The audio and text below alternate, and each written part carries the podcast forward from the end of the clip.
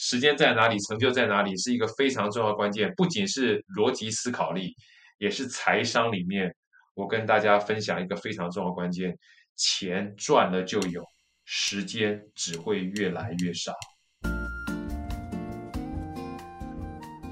Hello，欢迎收听台版米兰达的《只感可废》，我是主持人 Shannon，用一杯咖啡的时间来聊聊职场和人生。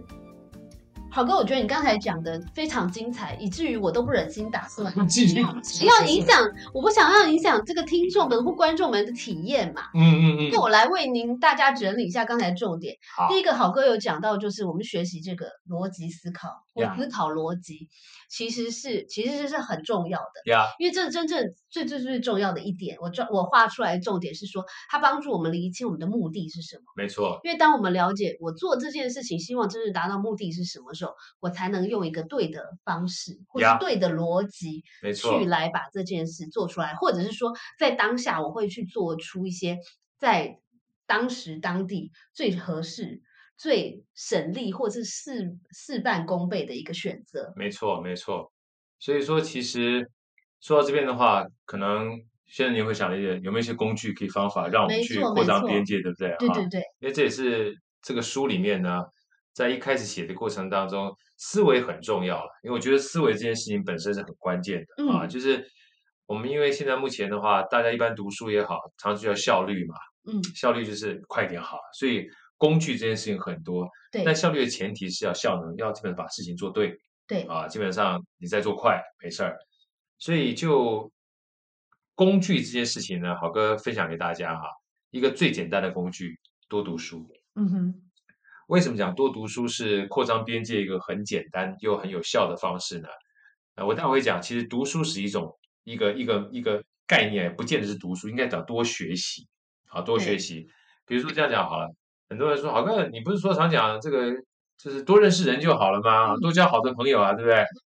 对啊，多交好的朋友，再怎么交，不就周遭这些人而已嘛，对不对？嗯你也你也没有办法交到千里之外的朋友啊。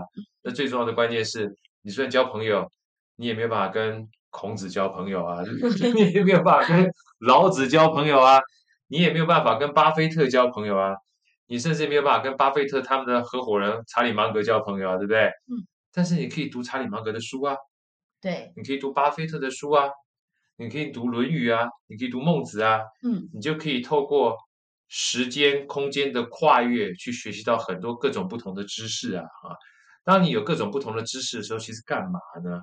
当你有很多的知识的时候，你才有机会有更多的选择权。嗯哼，哎，这句话挺有哲理的耶，这有一点哲学的意味在。，对我举个例嗯子跟大家分享好了。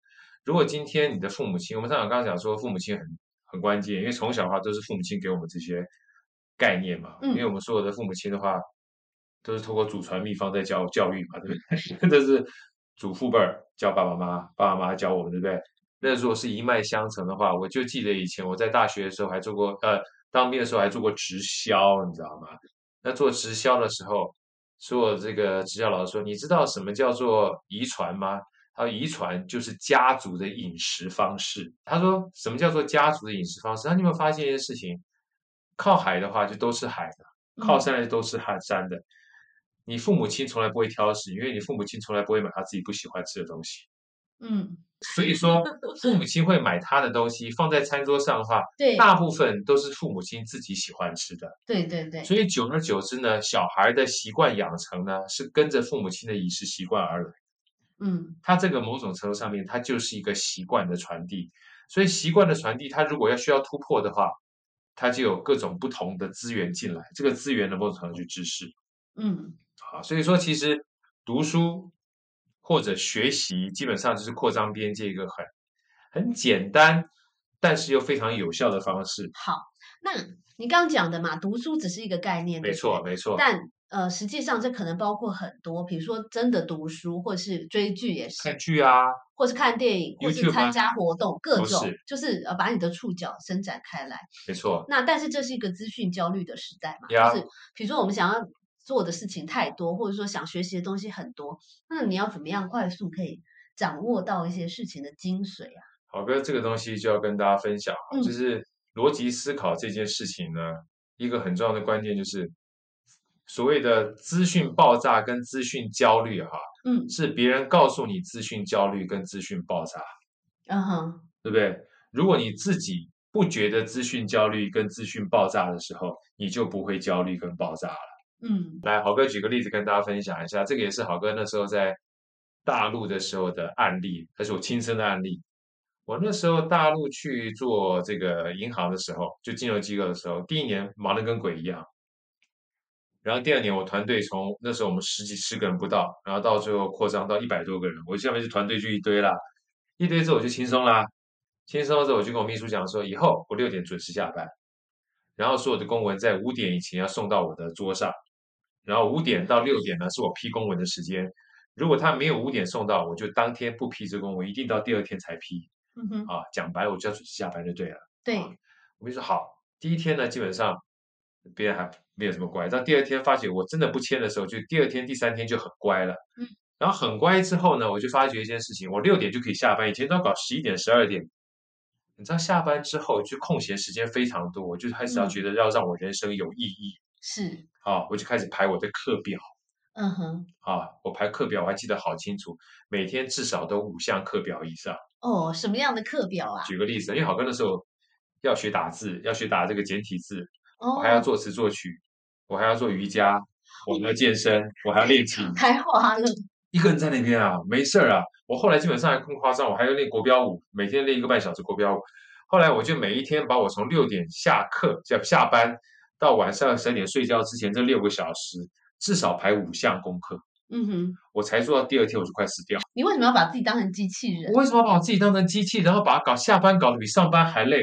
我下班不是 relax 的吗？对不对？对，所以我到第二天的时候，我就开始在思考这些，逻辑思考来了哈。我说我下班我应该是要 relax，但是又要有能够吸收的。然后我吸收，如果这五件事情在一天基本上把我搞得累得要死的话，我以后就开始讨厌下班。对，我一旦讨厌下班之后，我就不会做这五件事情的任何一件事情。嗯哼，那这样就就失去我的目的了。嗯那我要的是下班有这么空的时间，能够很轻松又很开心的享受下班时光，所以我应该是排得越松，学得越久才对。嗯，所以后来我就很简单，把五件事情排在一天这件事情，就把它变成排在五天，每一天只一件事情。哦，就像小孩才艺班一样，对不对？一模一样一天学一个东西。对，然后我今天回去呢，我就只做瑜伽，嗯然后剩下的时间呢，就是我的空闲时间，想做什么随便做，只要有做都赚，发呆也都赚。所以每一天我基本上空闲时间就多出来好多了。哦，所以后来我自己因为这样的一个关系呢，我就每一天都很期待下班，嗯。然后很期待今天跟昨天不一样，嗯哼，甚至有的时候发觉礼拜二我突然不想做瑜伽了，我就自己把礼拜二跟礼拜三调换一下，嗯哼，自己随便调，你就发觉这样的一个弹性呢，让我每天都很期待下班，然后每天大概只要花半小时的时间，就是把我的目的做完了。做完之后多出来的时间都觉得自己是 bonus，嗯，而且这样反而可以长长久久，对对？所以后来我就写了两句话，给我自己分享，也给很多人在做这件事情分享一个很重要的概念，就是我们常常高估了一年可以做的事情，嗯，却低估了十年可以成就的功业，哦，京剧哎，是不是这个跟你上次分享那个微习惯也是一模一样？对，因为你基本上你想要一年做，然后把自己累得跟鬼一样，结果这样的一个逻辑呢，让自己做这件事情过程当中是痛苦的，嗯，所以痛苦的你就很容易就放弃掉了，对。放弃就零。那我的 E EMBA 也分成十年还来念好了，我觉得这是一个 good idea。某种程度上是，对所以很多人说，好哥，你做很多事情，我说我真的是做很少事情，嗯但是我做的很久。嗯，反而是在一点一点的累积，才可以长久的对，持续所以当你看到，所以我们说觉得，哎，你做好多事情，你可能忘记他上次做这件事情到这次做事情已经隔了蛮长的时间了，只是他做的很久，嗯你没有做出来，或你停掉的时候，看他做出来的东西，你觉得人家很快，事实上已经过很长的时间了。，对，所以有时候我们也不能太急功近利，对对不对？越我是想说，越少越多，越慢越快。嗯哼，我举个例子跟大家分享一下，会有更有感觉。什么叫越少越多呢？比如说在逻辑思考里面，我看你当你要跟别人讲重点的时候，重点讲少一点。嗯重点讲少一点。嗯哼，比如说，我要跟别人讲说我的产品有多好的时候，功能讲少一点。如果说你的功能一共一千七百八十九项，都是超级厉害的功能，像跟一千七百八十九项洋洋洒洒功能，我光听到一千多项，我就一项都记不住了。真的，你就觉得头皮发麻，然后就不想要听，对不对但如果？只告诉他一下，嗯，这么少的一个功能，但是他记住了，他以后就知道你这个功能是 number one，这叫越少越多。嗯哼，记得越少，记得越多。所以我常常讲说，包括我们自己在跟老板报告，或跟其他这个同事在沟通过程当中，如果今天我们在讲的过程当中，你发现你想把好多的事情都告诉对方，结果对方都记不住的话，你觉得有逻辑可言吗？没有。所以我说有两句话，也请大家记住一下：我们从来不是要说我们想说的话，而要试着说别人能够记住的话，嗯，那要用什么方法可以让别人记住？不要超过三点，嗯哼，这个是重点要少，对不对？重点要少。但是要深刻的来阐述，你？会发现像像这个好哥其实做很多示范给大家看。我每次在讲重点的时候，就讲两句话，嗯，两句话试着押韵，而且试着对仗，而且你永远都可以讲出很生活化的例子。对，这样的话别人才记得住。嗯哼，为什么？因为曾经有心理学家做过，我们一次在跟别人分享的过程当中，人能够记得最大的数量哈、是七正负二，就是聪明一点的、厉害一点，他可以七加二记九项事情。哦那已经很厉害了。非常厉害。一般人的话，极致哈，七减二就是五项事情已经很多了。所以像我们的 TED 演讲，有没有？对，差不多是三项重点，嗯甚至有的时候八分钟、十二分钟、十八分钟就只有一项重点而已，因为他要你记住，比你听完稀里糊涂什么东西都没有还来得重要，哎，说到这个啊，我觉得这是我从老外身上学到最多的，是吗？？对不对？就是因为我们的受教育方式从小就是说啊，比如说给你十分钟，你就要包山包海，然后全部人觉得说哦，我很努力，呀，然后我要讲十个重点，然后又列出什么详详尽的什么图表或资料之类的。对对对，但是我们忘了一件事，就是说我们都以为我们讲完了，别人就会听得懂，或者是别人就会吸收。可是当你噼里啪啦讲的时候，反而大家都听不进去。那我从老外身上，包括看 TED Talk，或者说没错，过去跟大家共事，或者说现在念书的经验，会让我觉得说，很多时候他们会花，比如说全部的时间或大部分时间来铺成一个重点。没错，而且他们刚开始的时候，往往都不会是直接讲到他想要讲的东西，通常都是你看 TED Talk 很明显，很多都是分享，像刚好哥一样分享一个亲身的故事，然后可能那哄堂一笑之后，你就会觉得，哎，这个人有点意思，对，然后他才讲出他真正想要讲的，然后才是等到他觉得大家好像都已经在点头，或者说已经有一点共鸣了，他才会去讲一点点的，比如说数据或是没错，后面的 supporting points。没错，那我就觉得说，哎，这样讲话的技巧也是一个逻辑思考的展现，没错那也是我们可以学起来的。没错，就像刚刚先生讲的，其实认真思考一下，我们过去在学习的过程当中，理论七条八条比较容易记得住，还是把这样的一个东西变成一个故事，你就一定知道白雪公主里面有苹果，嗯，有巫婆。其实白雪公主里面很多细节，对对不对？对你要真的把它记住很难，可是因为变成故事之后，你就知道一定有巫婆，对一定有王子，对，矮人一定是七个，你就发觉这个东西是很有趣的。所以像这些情景呢，某种程度上面，它就是故事的吸引人的地方。嗯哼，而故事它讲完之后让你记住，比你基本上一堆的理论记不住哈还来的容易深刻。所以为什么有时候故事呢会这么样引人入胜，而且它带来的启发性哈，会比有那个冷冰冰的教条会来的有用的关键就是故事。坦白讲，它说到底它就是一件事情。对，它就一件，它就一个故事。嗯至于这个故事里面呢，它有哪些 idea 哈，我们可以拿来取用，每一个人不一样，嗯不一样就是不一样。嗯，它里面有很多的意涵在这里面。巫婆一定是坏的吗？巫婆不见得坏的、啊，人不知是天诛地灭啊，对不对？对苹果一定是好吃吗？不一定啊。Apple 很好，但基本上很花钱的、对不对？对 七个小矮人，基本上矮人一定是不好吗？长得虽然很小，虽然不见得英明俊俏，但是很善良，救了这个公主啊，对不对？长得美一定是比较好吗？不是啊，如果她不是长这么美的话，就不遇到这么多危险了。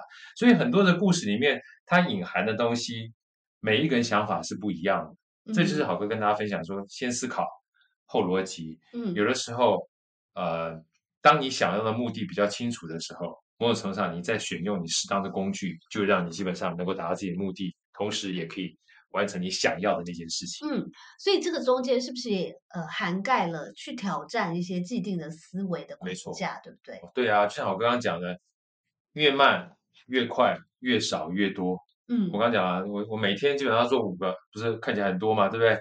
但是，基本上我做到第二天我就死掉了，反而变成一项之后，我可以做很久啊。做了很久的情况之下，我反而基本上做很多啊。这是一个，还有包含好哥在做 podcast 的过程也是这样子。我们在做 podcast 的时候，我就记得那时候有一个学生来找我，那个学生来找我，他跟我讲说：“好哥，因为我们 podcast 在旁边，就像我们这样在聊天嘛，对不对对？我学生可以过来旁听的，你知道吧？旁听他就跟我讲说：‘好哥，你讲的真的很好。’然后那个学生他本身也是一个国中老师，而且做教育的，我非常非常尊敬他。我说你，我觉得你基本上在口条也很棒，然后这个传递教育如何去教学这件事也很棒。我觉得你可以做 podcast，的可以把你的理念呃分享给很多家长，我觉得可以帮助很多家长。他说好啊，所以他当天就回去就做了。好有行动力哦，超级有行动力。然后重点是他回来之后，过了一个礼拜过来说：“豪哥，我已经做了。”我说：“你很棒啊！”我说：“发分分享给我听。”他说：“我还不太敢分享。”我说：“为什么？”他说：“那天你知道好累吗？”我说：“为什么累？”他说：“我这个录了三十分钟，好，我也不用去搞这个这个什么设备，然后我就用手机录了三十分钟，但是我剪辑剪了快三个小时，那啊，他花很长时间。我不是我说豪哥不是跟你讲你不要剪吗？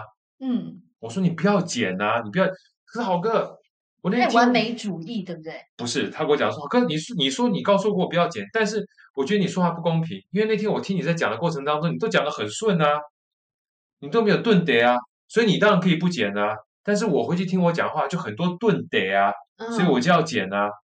我说就抖就抖，妹妹，我是来听好哥讲下逻辑好不好？你是听我哪一集？他说就是那天我来参加你们 podcast 那一集啊。我说你知道我已经录了一百多集了吗？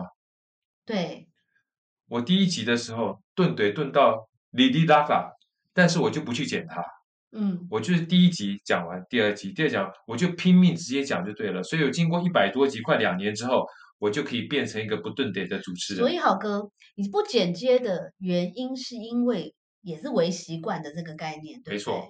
因为你不想让自己做第一集就累死，然后就不想要再做下去。，对我要让我所有的执行成本降到最低，嗯哼，还有一个最重要的关键是做得久才嗯会做得好。嗯，做得久，大家记得做得久才会做得好。我们从小到大，越活越久，越有智慧。嗯你基本上活得久这件事情很重要，嗯活得久啊，学得久也很重要。所以我就跟那个我学生讲说，你看我做一百多集都不剪，我就拼命练习做所谓的 podcaster，、嗯，所以我的口条会越来越好。嗯，我就说，那如果你知道吗？你从第一集开始剪，剪到一百五十多集，你会变成什么？你知道吗？剪接高手，对你就会变成一个剪接高手。他一听完说有道理，我说这就叫做先思考后逻辑，时间在哪里，成就在哪里。哦，诶，这句话很值得深思，对是的不对？所以我们有的时候，我不能讲瞎忙，嗯，但是千万不要忘记，就是你时间在哪里，成就就在哪里。这两句话是非常重要的思考逻辑，因为我们人嗯生最贵的是这句话时间很。重要，我觉得完全可以作为我们这一集的标题。真的，时间在哪里，成就在哪里，是一个非常重要的关键。不仅是逻辑思考力，也是财商里面，我跟大家分享一个非常重要的关键：钱赚了就有，时间只会越来越少。这又让我想到 Stephen Covey 的故事没对不对？他说 “put first things first” 嘛。比如说，当我们呃每一个人去问你说你最重要是什么，大家应该 pretty much 都会讲什么家人啦，或是健康这一类。可是你再回来问，那你每天花多少时间在你很重要的什么家人跟健康？对，其实没有，其实大家都是在花时间工作，对不对？或是可能即使你有时间，可能已经很累，然后就会情愿自己默默追剧，或是默默刷手机。你反而小孩来找你就觉得好烦哦。没错。所以这个基本上就是为什么好哥讲说，赢在逻辑思考力。我在书里面特别跟大家分享，先思考后逻辑。嗯哼，先思考后逻辑。好哥有两句话也想跟大家当参考，就是思维啊，嗯如果对了，学习任何的工具，它会如虎添翼。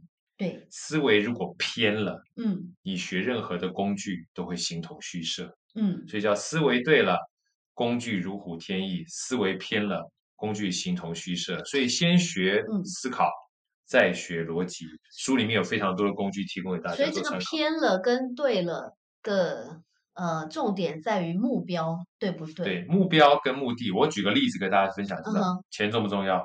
重要，超级重要，但钱是目标，不是目的，嗯因，为钱是来交换我们想要的东西。对，但如果你把钱的多寡当成是目标的话，完了。就像你刚才先生讲的，赚了很多钱，但是钱是要干嘛的？钱是要来交换东西的。嗯，交换什么东西？哎，这又来了，对，交换书吗？交换玩具吗？交换健身器材吗？好哥在介绍大家看一本书，是李笑来老师的《通往财富自由之路》。他说，能够用钱买到都是最便宜的，嗯真正钱是拿来交换时间的。嗯，你买了健身器材，能够用钱买到的健身器材是最便宜的。你要花时间去用，你才换得健康。健康是无价的。嗯你用钱去买玩具，玩具再怎么贵都是最便宜的。你如果拿着玩具去跟小孩一起陪伴玩耍，那样的回忆是最贵的。嗯，你拿的钱去买 Shannon 的书跟豪哥的书是最便宜的。对，那买书是全世界最便宜的，因为在短短时间之内就把别人的所有心血都买进来了。但买完之后最贵的是吸收完毕之后要读之后变成自己的东西，然后再去做选择，过好自己的生活，这是最贵的。你这个话真的讲得很好，因为这也 correct 了我们大部分人的迷思。呀、一般人的想法都是用钱来换时间，对就比如说小孩很烦，所以我就花钱那买买玩具，他最好自己玩就好了，不要来烦我。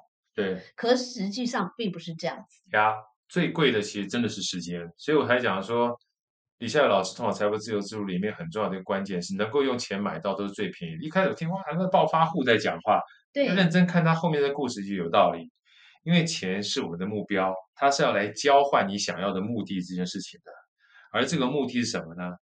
最重要的目的是时间，而时间有个更重要的目的是要把你的时间放在你想要放的地方，叫注意力。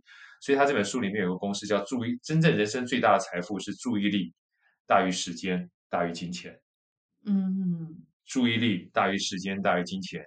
当你赚到钱之后，要把钱当成是你的合伙人，对，不不是不是你的主人，然后把这个钱基本上可以换成你想要的时间。举个例子，最简单的，你今天赚到钱之后，坦白讲，你想要陪家人的话，可以啊，你基本上去请阿姨来帮你打扫啊，对，买个扫地机器人帮你打扫啊，你闲下来时间的话，你就可以陪家人啊，对不对？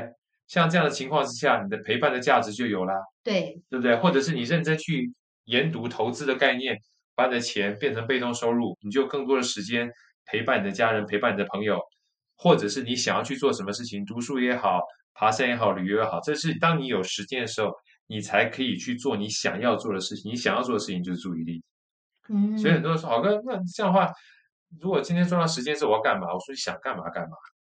不一定要像好哥一样骑车，对不对？你如果不喜欢骑车，游泳也行啊，爬山也行啊。你说基本上什么都不做，陪家人一起喝咖啡也行啊。重点是你跟我不一样，对，对不对？但前提是什么？前提你要有时间。嗯，你如果没有时间的话，拼命在赚钱，用你的生命去换取金钱，但忘记最贵的是生命的时间的时候，哇，那基本上你就把逻辑思考颠倒过来了。真的耶。所以换句话说，钱很重要，但它其实是只是帮助我们把我们的时间花得更有价值的一个工具。所以大家千万不要再搞错重点喽。没错，刚刚好哥提到一个很好的观念，你再重复一下那句话吧。啊、我是说，所有的这个时间这件事情是人世间最贵的一件事情。对，那就底下有老师说的公式，我想分享给大家，就注意力大于时间大于金钱。对，当我们赚到钱之后，不要忘记，钱是我们来交换我们想要目的的一个嗯工具。对，那很多人就问豪哥，什么工具，什么什么目的是我们真真正是极极致的目的呢？我说，我简单跟大家讲，就时间，嗯，因为我们生命是有限的，对，钱越赚可以越多，对对，不对？再多的人呢，再多钱的人呢，基本上都免不了要有一天离开这个世界。对，所以时间这件事情非常重要的关键下，如果你只把自己的时间花在工作上面的话，你就没有时间去做工作以外的事情，因为很公平对，啊。当你有了时间之后，你才能够把你的时间放在你想要放的地方。我不知道轩子你有没有这样的经验过？常常我们跟朋友在聊天说，哎呀，这个你要不要去学乐器啊？你要不要去学这个舞蹈啊？你基本上要不要去爬山去玩啊？我好想啊，但我没时间。嗯，对不对？所以时间这件事情是人世当中最重要的资源。所以当你理解到这件事情的时候，好哥不是要大家基本上做一个乱花钱的人，但是回过头来，当你赚到钱的时候，要变成钱的主人，而不是让钱变成主人。这件事情要时时刻刻提醒自己对。啊。这个就是我讲说，先思考后逻辑一个非常重要的概念。好，然后你刚才讲了一句话，我觉得也很好，就是你说什么时间在哪里？记得住哦，记得住这件事情很重要。好哥说啊，所有的东西呢，嗯在我这本书里面，我讲扩张边界的游戏嘛，其实有三个边界很重要。第一个是知识边界，对第二个是能力边界，对第三个呢是智慧边界。什么叫做知识边界？就像好哥今天跟大家讲，这一在逻辑思考力。如果很多我今天记在脑袋里面，跟没记在脑袋里面差别会很大啊。比如说我今天要讲的时候，哎呀，这个现在有一个东西很重要，就那个什么什么什么，那个什么什么什么，我半天记不住。有讲什么什么跟没有什么什么是一样的道理，对不对？但是当我跟你讲说，今天我们常常高估了一年可以完成的事情，去低估十年可以成就工业的时候，其实一个非常重要的关键是我记得住。对记住是一个知识边界的基础，对，记住才会拿来用，嗯，拿来用才会有用。当你有用的时候，就提升自己的能力边界了。是因为每一次我在讲刚才那一句话的时候，我就会提醒我自己：哎呀，不要把自己的时间排这么满。好。我们的小编问了一个非常有水准的问题，好，请说。因为好哥你的这个金句叫做“记不住没机会选择”，对，记得住才有机会选择，对是吧？所以他们就想要知道说，在现在这个 AI 的时代，资讯爆炸的时代，那你要怎么样选择？要记住哪些资讯，哦我这样讲，过滤掉哪些资讯？我这样讲，记住不记住这件事情，不是说给别人听的，对，记住跟不记住这件事情说给自己听的。嗯哼啊，我讲最简单，今天假设今天问你说，呃，就像刚才现在问的哈，我们这个人世当中最重要的什么事情？像史蒂芬科维讲的啊，这个呃我要陪小孩儿，我要陪家人，要健康，对不对？你记住了吗？嗯，你说实说实话，我们都没有记住。对，为什么没有记住呢？因为我们还在拼命工作，却忘了基本上你可能只要花原子习惯，每天五分钟做健康啊，做运动，你就可以健康。每天只要花五分钟陪小孩，你就开始陪小孩了。所以读原子习惯是一件事情，但读完之后有没有记住从哪里开始？这叫做读，叫做知识边界；用叫做能力边界。所以读了没用，简单讲就没用。对，所以记住这件事情是靠着用它才会更更加的有用的，对，是吧？就像是我们学了理论之后，还是要用嘛，讲最简单的，会把这个理论落实出来。我就常讲，就是这个这这个东西其实周遭都是一模一样。比如说，我今天知不知道吉他六根弦？知道。我知道二胡两根弦，知道。但我知道的话，我不会拉，我不弹的话，我只会知道这个东西，但跟我无关。我会欣赏，OK 的。但我如果今天知道了，是至少基本一个知识，但我开始要去练习它的时候，就变成我的能力了。对，而练习每一天每一天呢，会让我能力越来越强。所以我说，记住才会拿来用，拿来用才会有用。包含我在企业里面上课的时候，很多这个企业的 HR 就问好哥说：“好哥，去年你帮我们上过这个课，所以今年能不能新的工东西交给我们？”我就说：“哎，那去年到现在已经经过一年时间了，请问你们在这一年里面，能不能跟我分享一下你们怎么运用在公司里面的、啊？”我说：“好哥，我去问一下。”我说：“呃，没有关系，先帮我看，先我看一下去年的讲义哈。”有些人基本上拿回去之后还在不在，让我看一下。我说回回来的时候，基本上没有个讲义留住的。真的吗？哎，然后我就问他说：“那是有趣啦、啊，打个比方说好了，所以说今天如果马友友今年教你一堂课之后，三百六十五天之后再来教你的话，就要教新的了吗？嗯你这一年都不需要练习？嗯嗯，请问一下，你平常请音乐老师来教你的时候，是每一年教一次吗？”这时候 HR 就就就就就语塞了，没有啊，每个礼拜都要来。对啊，每个礼拜都要来，小朋友都不见得进步。然后企业讲师来一一年来一次，你就要他重新教新的，这个逻辑我们要不要重新思考一下？大家就可以笑了，对不对哈？所以这个就是很简单的概念，你学了之后一定要用，用了之后要练，你才会从知识边界持续不断扩张能力边界，这应该是很好选择的一件事情。对，所以如果说你没有这样去练习的话，坦白讲，第一个你没有办法让自己成就能够提升，第二个你也不会喜欢上它，在这种情况之下，你就不会选择它作为你毕生的志业或兴趣。所以很多人都说，刚小编讲说这个为什么是很有哲理，说我们是 AI 这件事情，AI 它没有办法去增加我们的经验嗯哼，嗯，AI 也没有办法去增加你的体验，嗯哼，对不对对，？AI 可以告诉你什么乐器很好，但它不会告诉你说你练什么乐器会让你终身觉得愉悦，嗯同意吧？对，啊，而且你自己都不知道，你必须练了之后你才会知道，你必须学了之后你才会知道，而你必须学了之后，你学了小提琴，学了钢琴，学了二胡，学了打鼓，你突然发现有一天你喜欢爵士鼓，你花更多时间在爵士鼓身上，就跟好哥一开始基本上学国标舞，后来基本上学瑜伽，后来学骑脚踏车，后来学游泳，后来学跑步，后来脚踏车跟跑步花我时间比较多，因为我特别喜欢，这是我经历过这么多之后我才会选择选，这 AI 是没办法帮我选择的，对，因为这是我生命里面的体验。是，好，所以如果说今天，呃，你问好哥的话，我不知道 AI 能帮我们做很多什么样的事情，因为搞不好有一天 AI 都取代我们记忆都不一定嗯哼，啊。但至少在目前这个节骨眼，在我现在还理解 AI 的范畴里面的话，生命的体验这件事情的话，我觉得能够放到我们自己身上，还是我们现在目前能够去做的一种选择。是。对所以讲到生命的体验呢，就让我想到好哥有一点非常令人敬佩的地方，啊，是吗？就是您的这个 work-life balance 啊部分，就是事业这么成功，然后跟家人的关系也很好，然后生活也很多彩多姿。所以我们的很多听众想要知道你是怎么做到，这个嗯是不是也跟这个思考逻辑有关系有？关系，因为我先跟大家讲啊，就是最近我看了这个稻盛和夫，呃，日本经营之神，他一系列的书，包括越挫越勇，还有经营之心啊，尤其越挫越勇是他自传，然后在这个推荐序里面就有一个人说，那个也是个老师，我非常喜欢老师，他说，当你看完稻盛和夫他说我的自传，你就知道你没有办法完全跟稻盛和夫走一模一样的轨迹，嗯，啊，要不然他小时候他是个爱哭鬼，你不需要学他是爱哭鬼，对不对？但是呢，你可以学他你喜欢的这个部分。嗯哼，啊，所以回过头来的话呢，每一个人都不一样，因为别人看到我说，哎，好哥，你基本上 work life balance，我说有个很重要的关键，我老婆愿意养我，嗯哼，这件事情很重要。我每次要说这件事情，我说如果说我今天家里基本上穷的跟鬼一样，我还是要为为为为为为五斗米折腰啊，对不对？所以当初我愿意回来，其实有两个，第一个话，我过去基本上已经存了蛮多的资源了。对，啊，我在半导体业或者银行业，所以那时候我回来的时候，亲子天下访问我一篇，然后就是回来陪伴小孩嘛。陪伴小孩的时候，他的标题也写得很耸动，放弃千万年薪回来陪小孩。那时候亲子天下问我说可不可以，我说可以放放弃不怕。然后放弃就很多人说啊很棒很棒，但天下就不缺酸民嘛，好像啊，对，啊就说啊这个家伙基本上就是赚够了才回来，那我们就没像他赚够的话，基本上怎么会回来，对不对？对，我就把它框起来。嗯哼，然后把那个那个人名拿掉，然后我就上课的时候跟大家讲说，他说的是对的。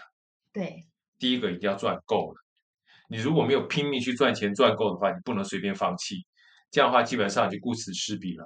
嗯，第一个你要赚够，第二件事情你要知道什么是够了，嗯，第二个更难，我觉得，第二个更难，对不对？第一个你要赚够，赚的够多；嗯第二个，什么叫做够多这件事情很重要。对，因为如果你不知足、不满足的话，你永远不觉得够了，你也不会回来。嗯哼，你不会回来的话，就回到我们刚刚前面讲，你就从原来你可以变成钱的主人，变成钱是你的主人了。对，所以这就是逻辑思考啊。那还有很重要关键，那时候我要回来的时候，虽然已经赚了很多了，但是我小孩基本上没上大学，我怎么知道将来花多少钱，对不对？是，可是好歹我老婆基本上薪水还不错啊。我就有一天跟她讲，我说，哎，我已经到大陆五年了，本来想知道两年而已，现在又多做了几年啊。这个老婆想跟你商量一下，她说，我就问她说，你有没有听过李安的故事？她说，你有幸好吗？她说你是不是想做好安，要让我养你，对不对？我说，对对对对对，我说你好聪明呢。我说你这么辛苦嘛，我回来做一下家庭主妇好了，对不对？然后我想说先做一点家庭主妇，不要找工作啊，帮你就是降低一下这个又当这个职业妇女，又要当当这个妈妈的这个困扰，好，我就回来当家庭主妇。所以是这样的情况之下，他说好好好回来，所以我就跟他讲说，这个回来这件事情的话，我是有两条腿备案的。第一个是我过去有存钱了，对某，种程度上底气也够够厚，而且我不会乱花钱，嗯哼，那我基本上就不会把钱一下花出去，对不对？是，啊，某种程度上面，这个也是另外一个很重要的财务思维，就是财务思维常讲说，什么叫财务自由？真正的自由啊，好哥跟大家分享一下，我很喜欢一个古典老师讲的，呃，一句话啊，这古典老师是拆掉思维墙的作者，大陆卖了三百多万册，他是职场的非常好的教练。他说财务自由真的关键是自由，自由等于能力减掉欲望。嗯，你如果能力不是很高，一个月赚三万块，你少花点就好了，对，欲望降低一点，是对不对？但如果欲望高的话呢，你多赚一点吧，能力提升一点嘛，对不对？所以自由等于能力减掉欲望，所以能力不高降低于欲望，你也自由了；欲望高一点，提升能力，你也自由。所以能力跟欲望都掌握在你身上，想自由你就自由。嗯，所以自由从来不是基本上不要看这个吃饭的价钱才叫自由，嗯然后去到那个 shopping mall 里面全给我包起来，这件基本上这件这件是不要全部包起来叫自由，那不叫自由啊啊，那是一种自由，对，但不是所有人都要到那样程度才会自由每个人都。渴望这样子自由。嗯所以回过头来的话，我们刚刚讲说，在这种情况之下，我有这样的一个备案：第一个，我存的钱够多，我花的钱够少；第二个，我有另外一个很重要的支柱是老婆，她有持续不断的收入进来。所以在这种情况之下，我才能够留白去当个家庭主妇。对，那我要再跟大家分享，所以他说好哥，你怎么可以 work life balance？我说不要看我现在目前 work life balance，第一个我有前面的底气，对，以前也是很惨的，对不对？是啊，然后回过头来的话，另外很重要，大家说，哎呀，我跟你做家庭主妇，所以很开心。我说没有。当我开始正在做家庭主妇的时候，突然发现自己的手机里面没有任何 email 的时候，然后没有人找你的时候，心里是恐慌的。我一定要把这段跟别人分享。真的，你讲出来太重要了，因为很多人都很羡慕你。对我一定要讲出来。我这最近常常讲，我说所有东西你一定要看到的不是你看到那一部分，你要看到的是问他的过程。我一定要把这恐慌讲给大家分享。那段时间的话，我老二基本上是两点半下课，老大是三点半下课。那。时候小孩是一个一个小小国小一升小二，一个小四升小五，，OK，都小就很小，然后差不多要升国中了。然后那时候我当家庭主妇，就是先去教接老二，接老二在图书馆里陪他念书。陪他念书的过程当中呢，所有图书馆里面都是都是家长陪小孩念书，但家长只有我一个是雄性。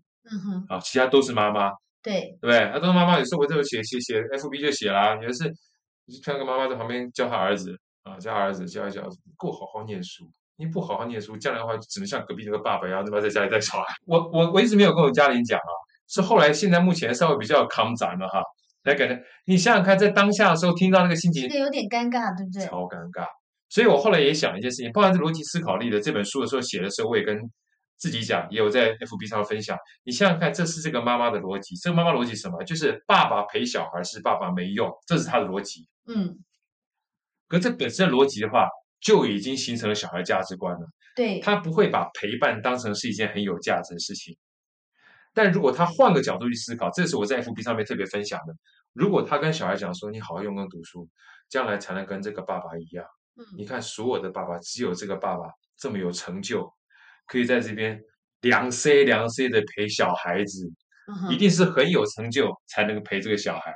对，同样一件事实，不同的观点会塑造小孩将来完全不同的价值观。对，所以我们跟小孩讲话真的要非常小心了。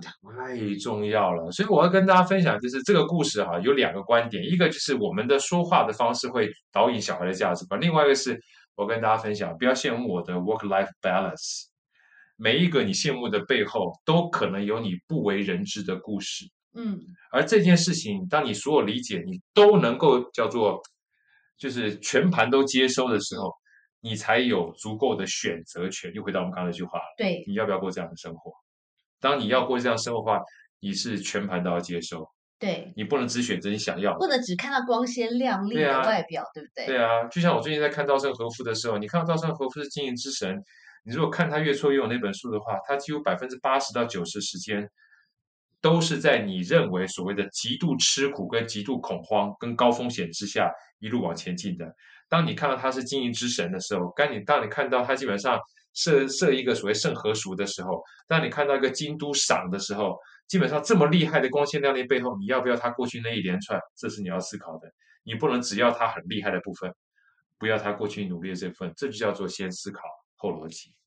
嗯，对，利用运用在职场上也是一样一，模一样。就是说你不能只看到别人加薪升官的时候，是啊，而没有看到其实别人都很努力。没错。所以 work-life balance 呢，某种程度上面，呃，你是要去经营的。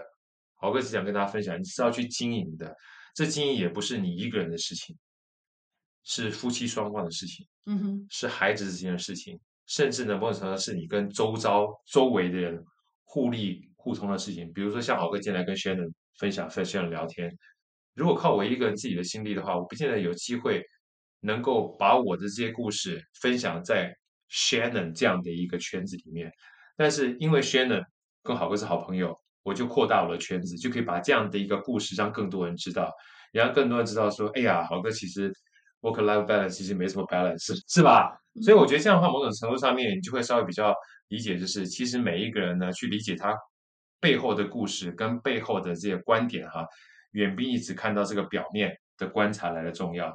所以这就是第三个边界了。好，刚刚第一个讲说知识的边界、能力边界，第三个就是从观察到洞察的过程，会提升我们对事情判断的智慧边界。